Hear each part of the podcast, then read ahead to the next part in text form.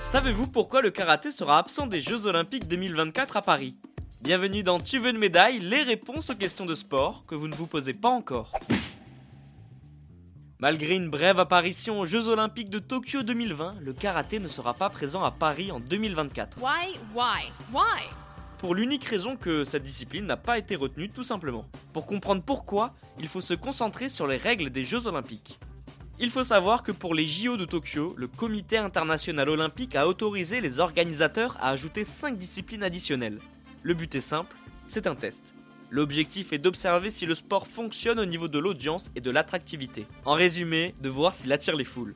Si c'est le cas, il a ses chances d'avoir sa place 4 ans plus tard. Sinon, ça devient plus compliqué. Par conséquent, le karaté n'a donc pas été retenu. Tony Estanguet, qui est un grand champion français de canoë et qui est le patron de Paris 2024, a expliqué cette absence par plusieurs raisons. Contrairement à Tokyo, il n'y aura que 4 sports additionnels contre 5 au Japon. L'escalade, le skateboard et le surf, trois disciplines déjà présentes à Tokyo, le seront également à Paris. Et il faut y ajouter du breakdance. Tony Estanguet a expliqué que l'objectif est d'attirer un public jeune grâce à des sports urbains suivis sur les réseaux sociaux. L'aspect spectaculaire des disciplines a également joué un rôle important.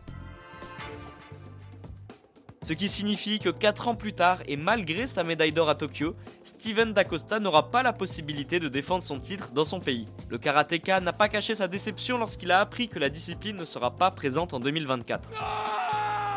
Et si vous voulez savoir pourquoi les Jeux Olympiques sont organisés tous les 4 ans, n'hésitez pas à écouter l'épisode numéro 7.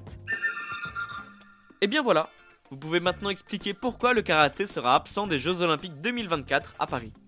Vous pouvez écouter ce podcast et nous retrouver sur Apple Podcast, Spotify, Deezer, Castbox et toutes les autres plateformes. N'hésitez pas à partager, noter ou laisser en commentaire une question. J'essaierai d'y répondre dans un prochain épisode. Je vous retrouve rapidement pour une prochaine question de sport dans Tu veux une médaille. À très vite.